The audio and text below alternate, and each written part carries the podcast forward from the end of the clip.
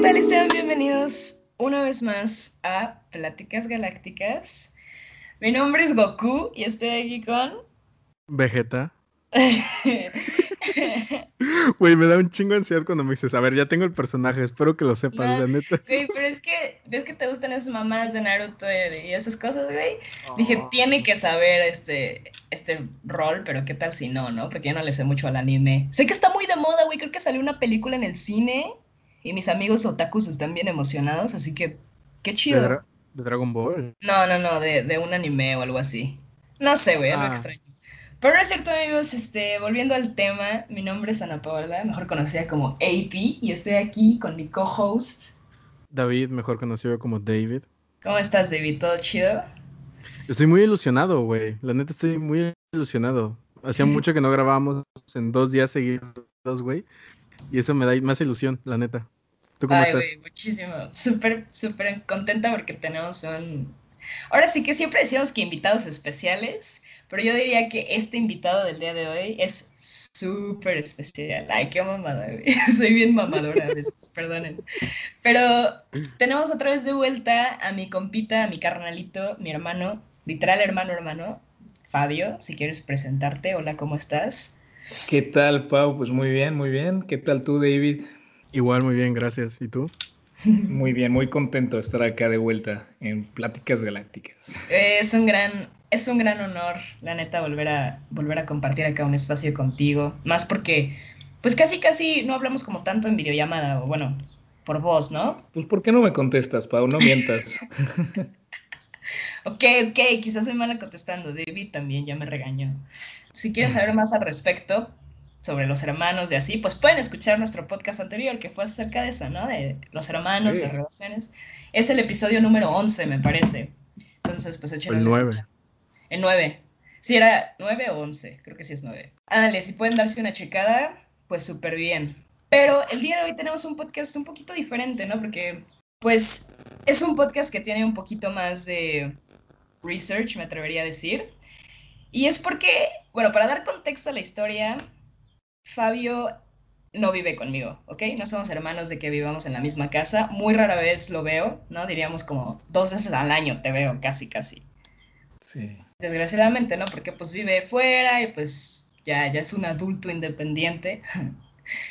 y pues eso está chido porque cuando viene tenemos estos momentos en donde pues congeniamos con cosas así. Y uno de esos fue que me contó acerca de un libro. El libro eh, se llama Sapiens de... No sé cómo pronunciar su, el nombre del autor, Fabio. ¿Lo puedes pronunciar por mí?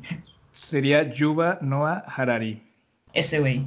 Y tú me decías que es un libro bien chido, que neta lo lea, que cambia perspectivas en muchas, en muchas formas, ¿no? Pues sí, la verdad es que es un libro que yo con mis amigos le decimos que es nuestra Biblia. La verdad es que nos ha, nos ha dado una vuelta de 360 grados. Nada, no. Sí. La verdad es que sí, te da unas perspectivas muy distintas de, de todo, del- de la evolución del humano, de la economía, de la política. Y no lo sé, simplemente nos encantó. A mí me, me- me dejó muy marcado y si recomiendo un libro a quien sea es Lete Sapiens. Y Claro. bueno, me alegra que sí me hicieras caso porque tú no lees. no, eres una verdad. persona que lee mucho. No, no, no, no soy tan, o sea, leo lo que tengo que leer por escuela o lo que sea, pero así como que de free time, pues prefiero aprender por otros, por otros medios más audiovisuales. Creo que también depende mucho de la persona, ¿no? Pero es cierto, güey, y tú también pues estás muy metido en este mundo de relaciones internacionales, economía, todo esto, entonces supongo que también te ayudó mucho a tus ámbitos profesionales, ¿no? Sí, sin duda. La verdad es que te digo, es un libro que yo he leído ya un par de veces, siempre recurro a él y, o sea, yo lo, lo tuve en Kindle, ¿no? Y me lo tuve que comprar en persona. Bueno, me lo regalaron de Navidad Sí. porque es que está buenísimo, la verdad. Justo aquí lo tengo, amigo, y lo estoy cuidando por ti. Buenísimo. Pues me alegro mucho, me alegro mucho. Y la verdad es que este tema, porque es un libro que habla de miles de cosas, no solamente de...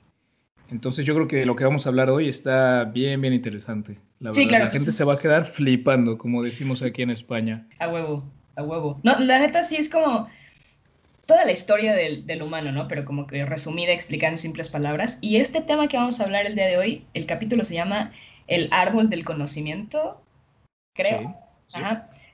Y ahorita que estaba hablando con David para dar como la premisa de qué se trata esto, pues habla de la revolución cognitiva, ¿no? Cómo los humanos, ¿qué, exactamente nos diferencia de otros seres vivos, como Homo sapiens?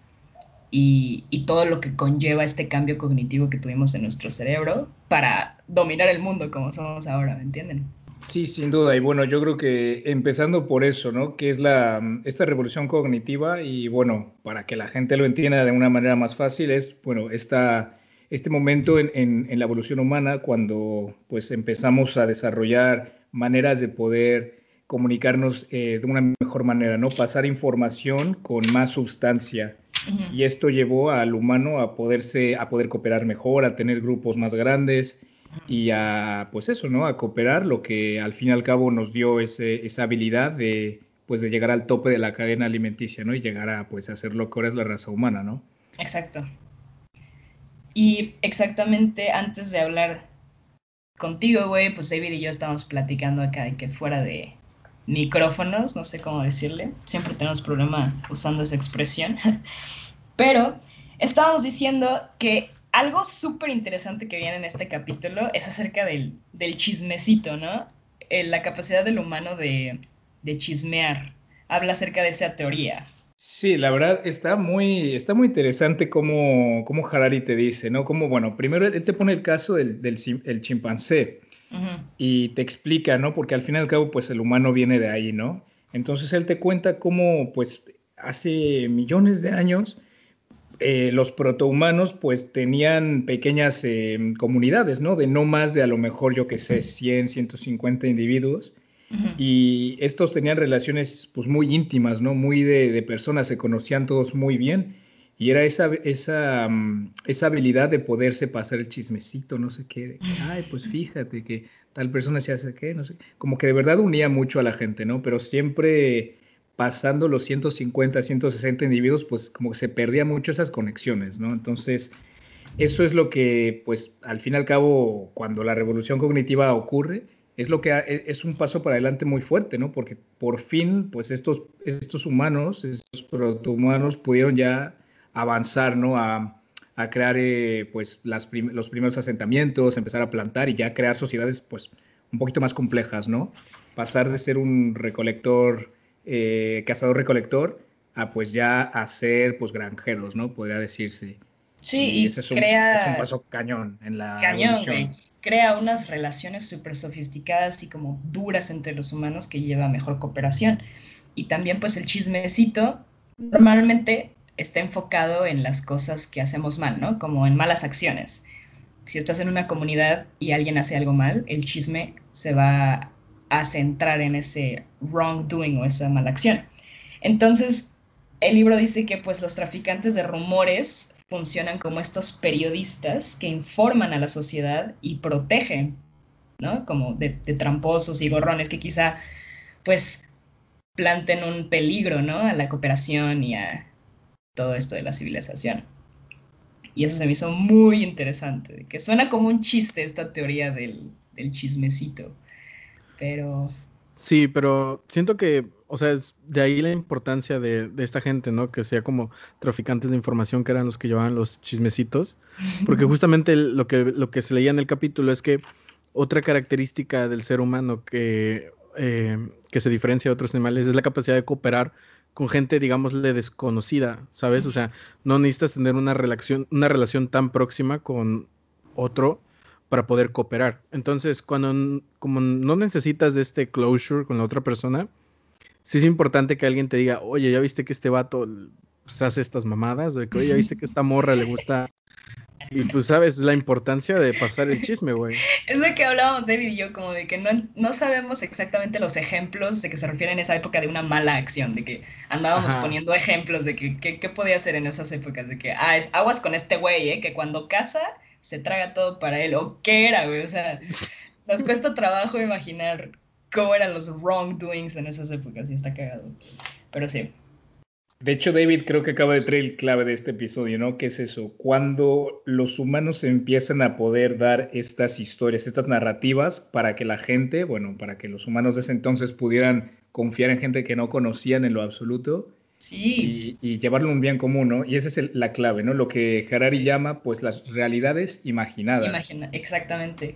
los humanos no solo tienen la capacidad de transmitir información de nuestro mundo, sino también transmitir información que no existe. Claro, o sea, esto también lo podríamos entender también más fácil como las, no sé, construcciones sociales, ¿no?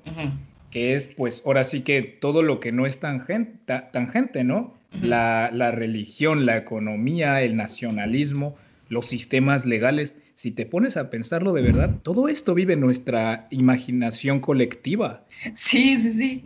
De hecho, justamente por este punto, güey, que estás diciendo que es el punto clave del podcast, por este punto convencí al David de hablar de este tema. Porque justo estábamos hablando de esto en el libro, trae el ejemplo de la compañía Peugeot de los, de los autos, que en realidad pues es un constructo. Esta compañía existe solamente en nuestra mente, no tiene ninguna conexión al, al mundo físico. Y David me da un ejemplo de... ¿Qué era? De, de, Lobo de Wall Street. Ah, no sé si has visto la... No sé si has visto la película, Fabio, de, Lobo de Wall Street. ¿Te acuerdas de esta escena, güey, de cuando Leonardo DiCaprio conoce... O sea, llega como que Wall Street ya chido por primera vez y hay un vato, ¿no? Que lo recibe todo mal pedo y un vato que le dice, acá no le hagas caso a este güey, está loco. Y se lo lleva a comer, güey. El Matthew Mahogany, ese güey. Ándale, ese güey. Se lo lleva a comer, güey, y le empieza a mm. preguntar. Ándale, justo en esa escena, güey. Sí. Cuando le dice que, güey, trabajamos con números que no existen, güey. O sea, la bolsa de valores no existe. O sea, tú no puedes tocar la bolsa de valores, tú no sabes qué va a ser la bolsa de valores. O sea, porque, digo, seguramente alguien que está estudiando economía me está escuchando y me está diciendo este pendejo. Ah, pero tienes razón, al fin y al cabo es especulación todo. Digo, claro que tiene un sustento numérico económico, pero sí, tienes razón, o sea, está todo en la especulación. Sí, sí, sí, y justamente estaba buscando la noticia porque esto me lo dijo mi hermano una vez y pues quería como sustentar bien la noticia. La bolsa de valores es tan intangible y tan impredecible, güey, que Elon Musk, saben todos quién es Elon Musk, ¿no? Elon Musk hizo un tweet acerca de la industria automotriz y sobre los bitcoins y disparó, güey, las acciones de Bitcoin y, de la, y bajaron las, las, las, acciones de la industria automotriz. Y es como que, güey, tú nadie sabía que pinche Elon Musk iba a hacer ese tweet, güey, al Chile. O sea, nadie, güey. Y afectó bien cabrón a un mundo que no conocemos, o sea, un mundo que creemos conocer. No, sin duda, ya ahí digo, tampoco me quiero meter mucho, mucho en este tema, pero sí tienes toda la razón. Y esto se lleva ya desde que Trump empezó a poner tweets que de verdad tenían repercusiones en la economía, en la bolsa de valores. En plan, imagínate el impacto que eso puede tener. Que le digas a un amigo, oye, ojo, eh, compra, compra acciones en oro o tal, porque voy a mandar un tweet y va a afectar muchísimo el mercado. Sí, Entonces, eso está cañón, ¿no? Porque al final cabo todo esto está en el aire, ¿no? Claro, creo que es justamente eso, como es un sistema imaginativo, pues obviamente va a tener sus puntos débiles, sus weak points, si, si me doy a entender, ¿no? Como que es, una, es una idea colectiva, güey. Tan fácil fue crearla, tan fácil puede ser, pues, tener sus, sus diferentes disruptivas. Yo no creo que sea tan fácil, porque esto hay que pensar que es intrasubjetivo. En plan, todo mundo cree en el dinero porque no solo porque yo le doy valor, sino porque todo mundo le da valor a ello. Sí, claro, ¿no? O sea, no porque uno deja de creer en ello, todo mundo te va a hacer caso. O sea, ya ha llegado a un nivel, como el ejemplo, ¿no? De la compañía Peugeot, en verdad que, que ya, o sea, estamos tan acostumbrados, está tan acostumbrado el sistema que podríamos decir que ya hasta tiene una realidad, ¿no? O sea, un cuerpo físico, por así decirlo, que, que tiene efectos. Entonces, estas realidades imaginadas llegan a un punto donde ya son parte de nuestro mundo físico, ¿no? Claro, y digo, es, impresionante, la verdad. Si no usamos el ejemplo de la economía, que quizá puede ser un poco complicado y pretencioso para la gente, bueno, todavía están lejos, güey. La pinche religión, los dioses, las leyendas, los mitos, todo es producto de nuestra imaginación y esta ficción que, contamos los humanos, que es un punto característico que nos define y nos eh, pues caracteriza un chingo a los humanos de cualquier otra especie, ¿no? Sí. Sí, sí, sí. Y de hecho, si te pones a analizarlo, digo, yo no sé si es ya escarbar mucho en el asunto, pero todo este, ya ves cómo en México tiene un chingo de mitos y leyendas y Güey, siento que esas cosas empezaron como un chisme, güey, ¿sabes?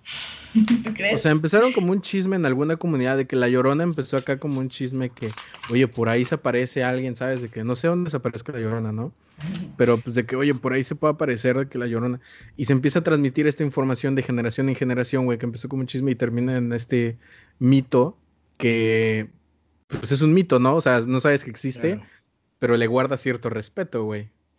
Claro, de hecho, bueno, cuando las religiones empiezan a, a surgir, esto no viene de Sapiens, es de otro libro también muy del estilo de Sapiens, que se llama Dios, que habla pues de la historia de la religión, no desde el punto pues más moderno, sino te habla de la pues de la prehistoria, ¿no? Cuando esto surge y pues te habla de cómo estos humanos, eh, o sea, uno, uno necesita algo para explicar lo que no conoces.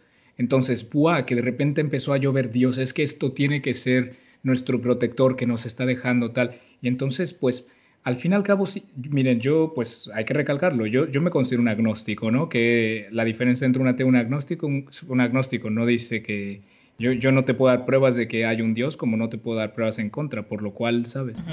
Entonces, es verdad que en México esto siempre ha sido un tema muy, muy complicado. Hay, Claro. hay una religión, o sea, el catolicismo en México está muy, muy arraigado en la sociedad Sí, y pues son cosas de las que no es fácil hablar allá, ¿no?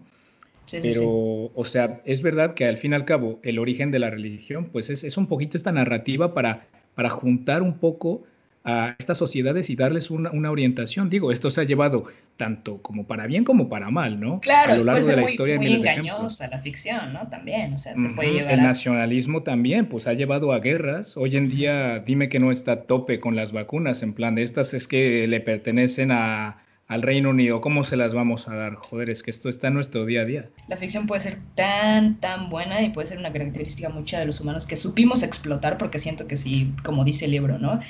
Marca un antes y un después esta, esta manera de cooperar, porque la ficción hace que los humanos tengan un fin común, ¿sabes? Si todos creen en algo, hay más cooperación porque todos van a tener esta misma ideología, te une más, aunque sean extraños, como decía el David hace rato. Entonces, pues claro, una habilidad de cooperar con, flex- con flexibilidad, ¿no? Pero también tiene sus lados malos, como decías. También algo bien curioso es cómo, cómo tiene esta habilidad de, de adaptarse y cambiar rápido. Si te pones a pensarlo, estas estructuras sociales de la noche a la mañana pueden dar un cambio abrupto, ¿no? En plan, una, una narrativa como yo que sé, en plan en Francia, ¿no? Que tenían un sistema monárquico, ¡pum! Revolución Francesa y en un lapso muy corto de tiempo, si te pones a relativizar con toda la historia humana, Claro, cambia sí. completamente la manera de pensar y, el, el, y cambia. Sí, O sí, sea, sí. Y justamente, por ejemplo, tú, tú, Fabio, que estás tan enfocado y tan dirigido este a, pues la historia, todo este pedo, por, por lo mismo de que pues estudias relaciones internacionales, pues lo puedes ver desde esa perspectiva, ¿no? Romper estas, estos constructos imaginativos en ese contexto, como nos explicas con la Revolución Francesa de la chingada. Pero si lo pones a ver en un ámbito acá social del ser humano, también constructos sociales como el matrimonio, las parejas homosexuales, el compromiso, también son ideas imaginarias, güey, que están en el aire, que pueden venir de la religión, pueden venir de muchos lugares, pero igual no son, no son cosas reales, no son, no sé si reales, pero sí son esto, imaginar, imaginativos, pues que no, no existen. Sí, lo tienes, lo tienes asumido porque es algo que de toda la vida se te ha dicho y no te lo cuestionas. O sea, de verdad, cuando yo me empecé a cuestionar las cosas y decir, pero ¿por qué? O sea, yo me acuerdo yo tener ocho años y estar en clase de, de catecismo y yo de verdad cuestionarme, pero ¿por qué? ¿Pero cómo? Esto no hace sentido con lo que yo he leído en mis libros de, de los dinosaurios y tal. Y ahí Sí. fue cuando me, me- me- se me encendió la bombilla, en plan, es que esto a mí no me cuadra. Yo desde pequeño la religión ya no me cuadraba y de verdad era un, era un, un dilema interno, en plan, todo, o sea, te lo juro que yo, o sea, esto va a sonar acá, ay, sí, sí, no, pero de verdad te lo juro que en la escuela, cuando yo ya dije, no, pues la neta yo no creo en Dios, no sé qué, te lo juro que hubo un, un, un estigma contra mí un rato, ¿eh? O sea, no, tú no juegas con nosotros porque no crees en Dios, te lo juro. No, güey, o o sea, eres un pionero, 10 ¿eh? años. eres un te lo juro, de esto. Y yo tenía un muy buen amigo mío, pues tú lo conoces, ¿no? Este Fer Vizcaíno, y ese güey también era bien ateo, ¿no? Y en clase nosotros debatíamos a muerte, en plan, en las clases de filosofía y ética, no sé qué. Y la gente, hasta las profesoras, no les gustaba mucho que un niño hablar de estas cosas, ¿sabes? Sí, y, me, me, cuesta trabajo pensar por qué, por qué nos cuesta tanto trabajo esta deconstrucción de todo lo que aprendemos. Y pues es que la construcción es muy cómoda, ¿no? Es muy cómodo pensar en que me voy a morir, va a haber un Dios que me salve, mi salvador, que no veo, que no existe, pero que al final me va a salvar. Es muy cómodo tener esa idea y no ponerte a pensar y cuestionar, ¿no? Lo cuestionar es este, salirte a este mundo en tercera persona y voltear a ver a tus alrededores y no mucha gente tiene la capacidad de hacerlo porque les da miedo, porque, sabes, muchas razones. Pero qué chido que es desde morrito, güey. Sí, güey. Pero fíjate, eso que decías de la comodidad, güey, uff, güey, súper cierto, ¿eh? De que yo igual tuve un lapsus así como de que, digo, para mí no, no sabría cómo escribirlo, ¿no? En mi caso yo sí creo en un Dios, pero no creo en la religión, güey. Entonces mi, mi, sentimiento viene que cuando estaba, yo me encontraba en una situación, güey, en la que yo neta, yo ya no podía hacer nada por resolver mi situación y quería poner mi fe en algo, güey. ¿Sabes? Que quieres poner tu fe en algo, de que pedirle a alguien, güey, que te haga el paro, güey. Súper en la comodidad de que, güey, por favor, ayúdame. Lo hablamos mucho en, algunos podcasts, que es muy cómodo porque te quita responsabilidad a ti como individuo de hacer las cosas. Pones esa fe, ese futuro en algo más externo a ti y es súper chido, ¿no? Pero nos metimos un chingo en, esto, pero creo que está, está interesante la idea. Bueno, de eso se trataba este episodio, ¿no? Exacto. De filosofar un poquito. Y ahorita con, la, con este tema específico de la deconstrucción, amigos, les tengo que contar que he vivido, estoy viviendo un proceso de construcción muy cabrón, este, con mis relaciones interpersonales, porque, bueno, quizá sea crítica con esta idea, de verdad no pasa nada, amigos, cada quien está... Eh, cada quien puede vivir su manera como, como quiera, su vida como quiera, pero pues estoy explorando el mundo de las relaciones abiertas. Y quieras o no, ese también es una manera de deconstruirse, ¿no? Este, la monogamia y todas estas cosas también son un constructo social. Y, y pues justamente estoy viviendo este, esta etapa de que como este proceso de construcción, de que toda mi vida me han enseñado y he visto en películas, series, novelas, lo que sea, que estar con alguien más, cuando tienes un compromiso con alguien, pues es malo, es engañar, es, es como hasta cierto punto tiene undertones de villano, ¿no? pero es algo que nos están enseñando, ¿sabes? Es, un constructo, me refiero. Yo, yo la palabra como tal, de construirse, no sé, yo la critico un poco porque hay gente que a lo mejor no quiere deconstruirse, o sea, yo creo que a lo mejor es mejor dicho entender, ¿no? Entender esta construcción y ya de ahí uno toma su decisión, ¿no? Porque yo conozco gente que lee, que sabe, que conoce y tal, que son físicos y eso, y que siguen diciendo, yo acepto eh, todas las, leyes de la física, de la evolución y tal, pero sigo aceptando ser creyente. Y se vale, yo creo, ¿no? En sí, es súper válido. Yo creo que entender cómo van las cosas em, tampoco implica pues que tienes que aceptarlo. No sé, por ejemplo, otro caso que me gusta hablar mucho, que también se habla mucho en Sapiens, es pues del origen de los sentimientos, ¿no? De, del amor, de todo esto y cómo, cómo tiene eh, pues, pues un origen biológico, ¿no? Uno siente amor por la pareja, por los hijos, por tu familia, porque es este, esta habilidad evolutiva para sentirte cerca, crear ese vínculo, para cooperar mejor y para llegar a ese fin biológico. Pero ¿qué ocurre? Que el humano ya ha superado ese propósito biológico, ya no estamos eh, viviendo día a día para tener hijos y reproducir la especie, ¿qué va? Ya eso ya lo hemos superado, entonces hay gente que ya no está limitada por, esa, por eso. ¿No? Por esos drivers, por, esos, por esas influencias. y creamos toda una historia como el matrimonio y el amor y vas a amar a alguien por siempre y pues se vuelven unos, igual, ¿no? Unas, imagin ¿cómo decíamos? Realidades imaginarias. Claro, absolutamente de acuerdo. Así que bueno, no sé, si yo puedo recomendar algo es pues tratar de, darle vueltas, ¿no? Verlo de los dos lados y ya uno tomar sus decisiones, decir, pues yo me voy por esto, en plan... Ok. Y es válido, no sé. Claro. No vamos a poder explicarlo todo, jamás. Sí. No, tienes mucha razón en eso, de que muy, muy, muy cierto que hay muchas personas que conocen el trasfondo de las cosas y aún así deciden tener su juicio propio. Y qué chido, ¿no? Porque a veces nos dejamos llevar por la evidencia y se puede dar el caso de que sí te dejes de llevar por la evidencia, pero también es válido crear tu propio juicio. Sí, sí, no, sin duda, Pau, sin duda. Yo creo que eso es, eso es lo más importante. Yo creo que cada quien, o sea, no, no simplemente aceptar algo porque se te ha dado desde la cuna, sino de verdad hacer un esfuerzo por entenderlo y ya tú escoger lo que quieres, a, dónde quieres llevarlo. Y yo creo que de eso se trata la vida, ¿no? De encontrar lo que más se te asemeja y, pues ponerte con ello. Y se vale cambiar de opinión. Sí, sí, muy bueno. O sea, yo creo que se puede tener 70 años y de verdad decir, hombre, ¿qué cambio de paradigma me ha dado esta nueva cosa, esta experiencia? O sea, no lo sé. Sí, porque la opinión que tienes hoy día de cualquier tema es en base a lo que tú has vivido, leído, lo que sea, ¿no? Sí, somos productos de nuestras propias realidades. Ajá, y conforme el paso del tiempo, pues vas cambiando, pues, de opinión, de, de ideas. O sea, ya no ves las cosas de la misma forma, güey. Claro.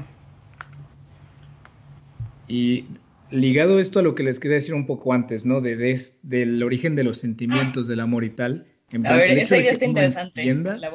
O sea, por ejemplo, yo entiendo el origen de estos vínculos con otros humanos, con mi familia, con, con mi novia, con mis amigos, pues eventualmente a lo mejor con mis hijos.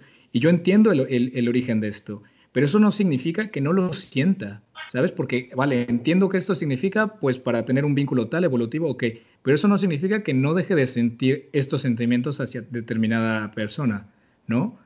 Entonces, yo, yo me acuerdo de decirle a muchos amigos míos, no, pues mira, yo la verdad opino que el amor no es que no exista, pero tiene un porqué biológico.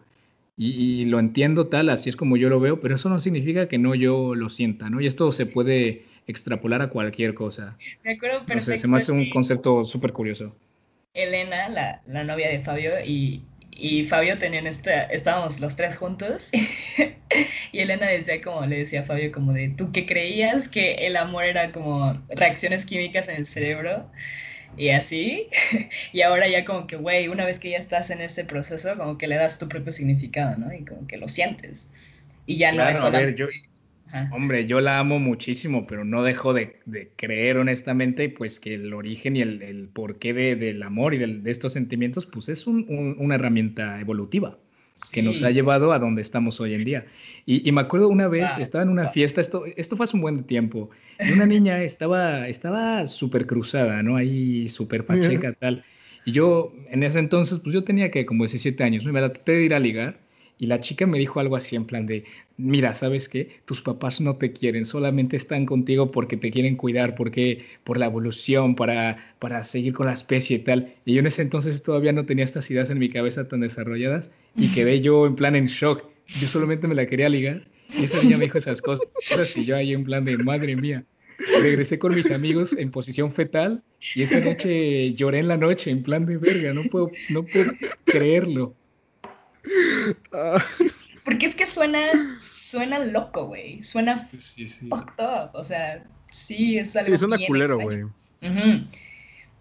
Y ya nos creamos estas narrativas del amor y, y, así ya la tenemos muy arraigados en, en, nuestro cerebro, en nuestro corazón, si te pones a pensar, porque tampoco existe esta idea de nuestro corazón, tampoco existe, ¿sabes? No es como que nuestro corazón en realidad sienta y piensa, igual pasa en el cerebro, pero ya, ya estamos tan acostumbrados a estas narrativas que cuando te dicen otherwise, otras cosas, otras perspectivas, dices, verga, ¿qué es esto? Pero dime que cuando te rompen el corazón no se siente físico, ese dolor. Claro, claro, se siente en el pecho, pero es por, pues por el, cerebro, ¿sabes? Porque eso también me, me saca de pedo muchísimo, güey, que una cosa que te puedan decir te puede afectar tanto de que sentimentalmente, güey. Cuando, por ejemplo, les, les pongo este ejemplo, cuando les dicen sus parejas, les dicen te amo por primera vez, ¿cómo se siente? Es, cabrón, ¿no? Sientes aquí un boom en el, en el pecho. Eso se me hace muy cabrón, güey, de algo que una persona te dice, que tú escuchas, lo transmite tu cerebro eh, corporalmente, güey. y eso está muy cabrón, como seres humanos, pues. Sí, las palabras tienen un poder muy cabrón sobre lo que sentimos, güey. Y sí, o sea, lo que decían de que por más que entiendas cómo funciona la reacción química del amor en el cerebro, no va a evitar que lo sientas, güey. O sea, tú podrás entender cómo funciona X o Y cosa, güey, pero el hecho de que entiendas cómo funciona no quiere decir que no vaya a tener efecto sobre ti, güey. ¿Sabes cómo? Yo sé cómo funciona el alcohol en la sangre, güey, pero eso no quiere decir que porque entienda cómo funciona el alcohol en la sangre, güey, voy, a, chupar y voy a poner pedo, güey. ¿Sabes? O sea. Pero una pregunta, David, en plan, yo me acuerdo haber escuchado una vez, creo que fue mi abuelo que me lo dijo, ¿no? Yo preguntándole, oye, pues, ¿cómo crees que una persona súper inteligente como yo que sé, ¿no? Einstein ve el mundo, ¿no? Porque a la, o sea, ver todo y entenderlo, entender pues la dinámica de, de cómo estos elementos y tal se, se mm, pues cómo, cómo interactúan y cómo dan lugar a todo, ¿no? Entonces ya no dejas de ver el mundo, empiezas a ver pues estas relaciones tal entre los elementos y eso.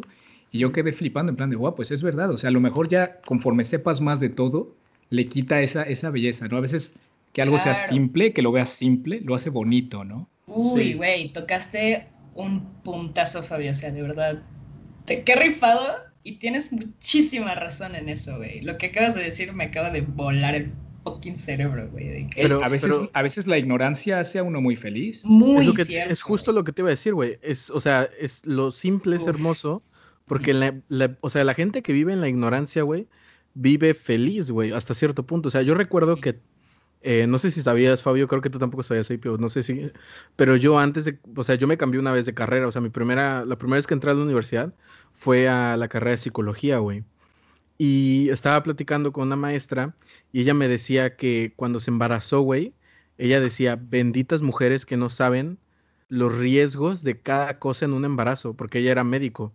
Me decía, yo vivía aterrada de encontrarme y me empecé a decir con un buen de cosas, ¿no?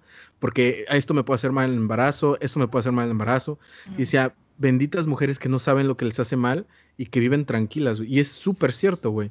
O sea, si neta nosotros supiéramos de que todos los problemas que hay en el mundo y estuviéramos conscientes de ellos. Nos damos un tiro, güey. Nos damos un puto tiro. Eso me dijo un profe una vez. Si supiéramos todas las historias, las malas noticias que pasan en el mundo, es que no aguantamos, güey. Muy cierto. O sea, el saber también viene con unas, el saber, el conocimiento, viene con unas consecuencias duras en tu vida personal, ¿no? Ustedes me dirán. Claro. El conocimiento es poder. Y pues todo poder viene con una gran responsabilidad. gran quote. Gran quote. De hecho, esto, mm, hay un par de libros también muy buenos que de, seguro han escuchado de ellos, ¿no? Son estas distopías eh, muy buenas. Una se llama, bueno, 1984 de George Orwell, todo el mundo lo conoce. uy, uy, Fabio, ¿podrías dar una explicación de, me diste una, una, explicación del lenguaje y todo esto, ¿lo podrías decir aquí en el podcast de ese libro? Sí, por, por supuesto. Déjame extiendo nada más este, esta idea y ahora vuelvo a ello, ¿no? Yo quería dar esta comparación entre este libro, 1984, que todo el mundo conoce, como un gobierno totalitario tiene un control completo sobre la gente, pues eso, controlando la manera en la que piensan, la manera en la que hablan. Ahora sí, más o menos lo que China intenta hacer allá, ¿no? pongámoslo en ejemplo. Ahora, hay un libro eh, que no mucha gente conoce que se llama Un Mundo Feliz, Brave New World en inglés, ¿no? De Aldous Huxley. Y este te habla de una sociedad también futurista, donde la gente no está siendo controlada como opresivamente, sino todo lo contrario, con incentivos, con una droga que le dan todos los días para que la gente esté feliz y para que no haya sentimientos negativos. O sea, están literalmente embobados todo el tiempo. No están todo el tiempo consumiendo cosas, tal. O sea, parece eso, un mundo feliz, porque todo es perfecto pero en verdad te pones a pensar, o sea, ¿de verdad lo es? Y el libro te pone pues una persona que viene fuera de este mundo, ¿no? El salvaje. Y ese es, ese es el punto que te trata del autor de, enseñar cómo en verdad una sociedad así no es perfecta. Y a, lo mejor el humano no está hecho para, para no sentir los aspectos negativos, los tienes que sentir, es parte de. Uy, sí. Y es impresionante. Y bueno, entonces volviendo un poquito a lo que me decías, Pau, de la manera de hablar y tal, eh, pues entonces, en el primer libro que mencioné, en 1984, el gobierno está tratando de cambiar la, pues el vocabulario, la, manera en la que la gente habla y tal, porque eso limita la manera en la que tú piensas, ¿no? Entonces yo les puedo preguntar a ustedes, chicos, eh, trátenme de, de, pasar una idea, pero sin utilizar lenguaje. Comunícame lo siguiente que está en tu cabeza, pero sin utilizar señas ni el lenguaje, tal, solamente, yo qué sé, conceptos, tal. Es imposible. Entonces, este gobierno tratando de quitarte palabras como libertad, como eh, yo qué sé, opiniones, familia, tal, si no tienes esas palabras a tu disposición, a lo mejor esa idea nunca la puedes llegar a desarrollar, ¿no? Entonces ahí es cuando el lenguaje tiene una, un elemento clave en nuestra evolución, en nuestro desarrollo, y, por eso aprender idiomas expande partes de tu, de, ahora sí que de tu, pues de tu sistema cognitivo, que conocer solamente un idioma nunca podría desarrollar. Yo estoy aprendiendo chino y te lo juro que me expande la manera en la que veo las cosas. Uh, ¿Por qué? ¿Qué, tiene de diferente? simplemente hay conceptos que en español no conoces, que no, no hay manera de explicarlo. Y digo, a, ver, tampoco te hablo un chino acá muy avanzado, tal, pero hay, hay pequeñas, pequeñas maneras de ver el día a día que en chino lo puedes expresar de una manera tan sencilla y tal, que en español tienes que darle vueltas y no sé qué y tal. Y no sé, se me hace una manera muy bonita de, de, ver el mundo desde otros ojos, ¿no? Sí, no Totalmente, había una palabra, Fabio, en japonés que hablamos con Sergio y Julio, amigos de, de Fabio para la gente, que era ikigai. Así es, sí, sí. Eh, que es un concepto japonés que remite a una razón de ser, creo, no estoy muy segura. Sí, es en plan, el Ikigai es como ese balance entre algo que eres bueno, que le hace bien al mundo, te puedes ganar la vida y un conceptito más. Pero es eso, ¿no? En plan, uno tiene que buscar un Ikigai en la vida. Sí, exacto. Lo que amas, lo que eres bueno haciendo, lo que te pueden pagar y lo que el mundo necesita. Esos son los cuatro círculos grandotes. Y sí, pues es un, es un, concepto precioso que pues viene de, de, un lenguaje que quizá en español no tenemos esta palabra o este concepto que podamos claro. Sí. Sí, de hecho creo que lo había mencionado, no, o sea, no como tal de la referencia del libro de 1984, que es un gran libro, güey. Sí. Eh, pero ¿no te acuerdas, AP, que en algún podcast yo dije algo desde la teoría del lenguaje de Sapir-Whorf, de cómo el lenguaje precisamente limita tu raciocinio? Entonces, entre más, y era, creo que estábamos hablando de las groserías, ¿no? que sí, sí, sí. Es importante tener formas de expresarte distintas porque eso expande tu forma de ver las cosas, güey. Claro. Totalmente. Entonces, cuando no tienes una palabra, como decía Fabio en el libro, de que quitan la palabra de opinión, eh, libertad, pues ya no las consideras, güey. O sea, ya no te las cuestionas y ya no las pides. Sí, sí, sí. Estamos hablando si las groserías en realidad entorpecen o enriquecen el lenguaje. Ese es el dilema de, de ese podcast. Sí, pues Está, está muy curioso eso, la verdad. Yo, yo, a ver, yo acabo de reconocer que yo soy esa persona que le dice a Pau todo el rato, Pau, deja de decir se hace en el podcast, no sé qué. A ver, entiendo que es su manera también de a veces expresarse y lo, lo entiendo al 100%, que también es parte de nuestro idioma, ¿no? Y en especial en México, que nos encanta decir groserías para todo. Pero sí llega a veces, por ejemplo, que yo noto aquí en España, y cómo se habla en España y cómo se habla en México, que a veces en, el español de México se pierden unas cosas. ¿Sabes? Por ejemplo, un ejemplo muy, muy curioso, el bañador, bañarse, traje de baño, tal. En España cada una de estas cosas es distinto. ¿Sabes? En plan, me voy a duchar, es voy a, bañarme como en México, ¿no? Voy ahí con, con jabón y tal, eso es ducharse. Bañarse es eh, literalmente aventarte al mar o a la piscina, ¿no? A la alberca. Entonces, por eso de ahí viene el bañador. Nosotros traje de baño, tal, ducharse, bañarse. Nosotros no tenemos una ah. palabra para decir me voy a aventar a la, alberca como tal. Tienes que decirlo o me voy a meter al mar. Pero aquí en España, pues me voy a bañar, tío. Entonces es claro. Y son cositas así que aquí en, el español de acá, pues está un poco más elaborado y tal. Y digo, wow, o sea, yo nunca lo había pensado así, pues desde México, ¿no? Y desde el otro lado igual. Sí, pues claro, hay un, hay un buen de groserías acá que quizá allá no, no entienden o no conocen, que también pues hablan acerca del contexto de nuestro, de nuestro lenguaje, de nuestra vida día a día, ¿no? Hombre, el, el man de usted y todo eso tiene un, un significado histórico cañón. ¿Cómo que el man de usted? Aquí no se dice mande. O sea, ubicas que cuando alguien te dice salud dices mande en México. Pues aquí en España no. Y esto yo lo investigué un poquito y pues esto se remonta pues a la época de la colonia eh, cuando México pues, estaba conquistado por España, y pues ahí se decía, te, hablaban y era pues mande usted, ¿no? Porque pues era tu superior, ¿no? En plan tú, digo, esclavos no eran, pero pues estaban ahí sirviendo, tal. Entonces mande, mande, en plan como que dígame usted qué, quiere que haga. Claro, mande viene de mandar, ¿no? Claro. Ok, nice, wow. Entonces, ¿qué, ¿qué, cosas, ¿no? Que estas realidades imaginadas también, el lenguaje, podemos decir que es una de ellas. Sí, the more you know. more you know. no, pero totalmente. Y por ejemplo, nosotros tres que obtuvimos esta experiencia este, internacional, ¿no? Que conocimos gente de muchos lenguajes. Te das cuenta de las realidades que cada quien vive, de dónde vienen y que de dónde vienen implica mucho las realidades que viven y la manera de pensar también. ¿Ustedes no, no, no de verdad se dieron cuenta cómo les cambió la manera de ver todo una vez que, que eres expuesto a todo este nivel de culturas, de idiomas, de gente, de perspectivas? Claro que sí. Sí, totalmente. Sí, güey, te abre una puerta muy amplia al, al espacio de saber un poquito más de, de, dónde venimos, de cómo nos formamos. Nada, sí, está cañón, lo social, ¿no? Y estas barreras culturales que también se hacen en, en el contexto social. Entonces está cabrón, está cabrón toda esta idea imaginaria que ha evolucionado tanto, güey, que ya se vuelve parte tan cañona de nuestras vidas, ¿no? Sí, es imposible imaginarte un mundo sin esas cosas, güey. Uh -huh. O sea, ya estás tan arraigado o tu... Hasta cierto punto hasta tu filosofía, güey. O sea, porque tienes una filosofía acerca de la economía, de la política, que son, o sea, son cosas intangibles hasta cierto punto. Uh -huh. Sí, ya es que vivimos en una realidad dual. Tienes tu realidad objetiva, ¿no? Esto que dices, David, la tangible, la que puedes ver, tocar, y luego tienes toda la imaginada. ¿Qué es esto? Uh -huh. Todos los dioses, todas las naciones, las corporaciones.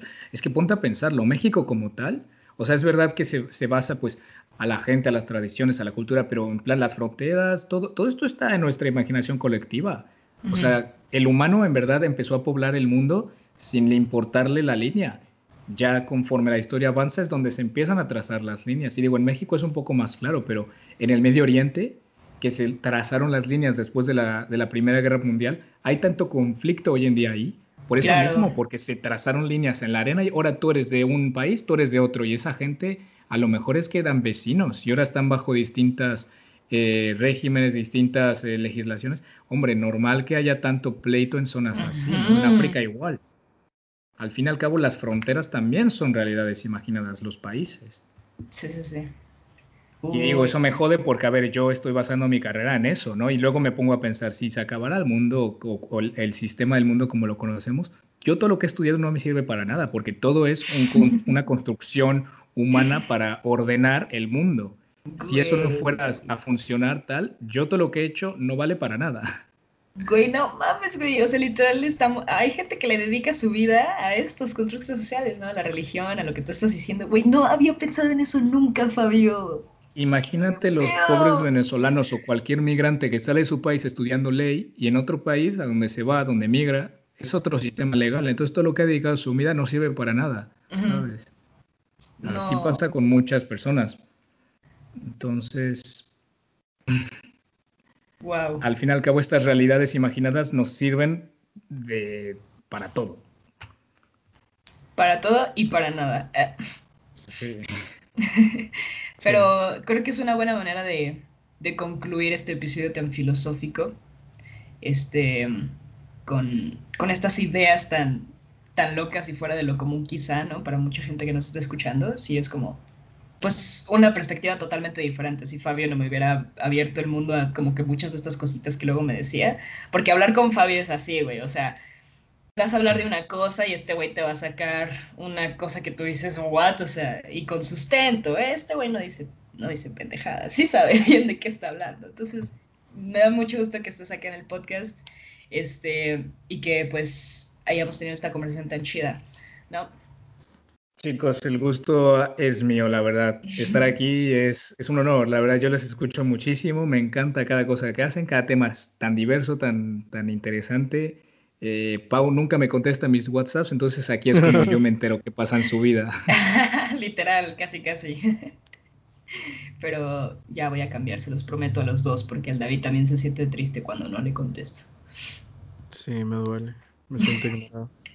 ¿Para alguien tiene, tienen algo más que agregar al podcast, David, Fabio?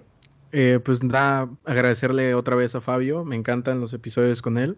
Uh -huh. Siento que aporta mucho a, a, la conversación. Y está bien chido, güey. Está chido filosofar de vez en cuando y sobre todo con alguien como, como tú, Fabio. Muchas gracias por venir. Sí. Ay, David, me haces sonrojar. Muchas gracias. Sí, bueno, yo ya, pues para despedirme nada más, pues eso, gracias a ustedes por tenerme aquí. Gracias a, ahora sí que todos sus muchísimos radioescuchas o podcast escuchas que tienen un buen. La neta, si llega a esta parte del audio, pues muchísimas gracias. Si les gustan estos temas, pues yo de hecho aquí, pues ahora sí que inspirándome un poquito en, en lo que sí. ustedes han hecho y conseguido, yo con, uh -huh. mi, con, mi, novia, con Elena y un colega mío, Sergio, que también hemos hablado de él un poquito aquí, eh, pues sacamos uno hace poco de política internacional, de relaciones internacionales, de tecnología tal. Entonces, pues yo que sé, si hay gente aquí que le interesa eso, pues échenle un ojito. Se llama Warrior Diplomacy, Warrior Diplomacy, ¿no? Diplomacia guerrera. Ahí supongo que luego Pau hará un poquito de publicidad o David Obvio, obvio, obvio. Sí, No, sí, sí, no, están a chidos los episodios, ¿eh? O sea, yo ya escuché el, el primer episodio y está muy chido, está muy interesante. Es un poquito caos porque el primero nunca sabes bien bien cómo plantearlo, pero ya Sí. a partir del Ah, segundo ya lo magia. concretamos más. Así que. así que bueno, pues eso era todo, chicos.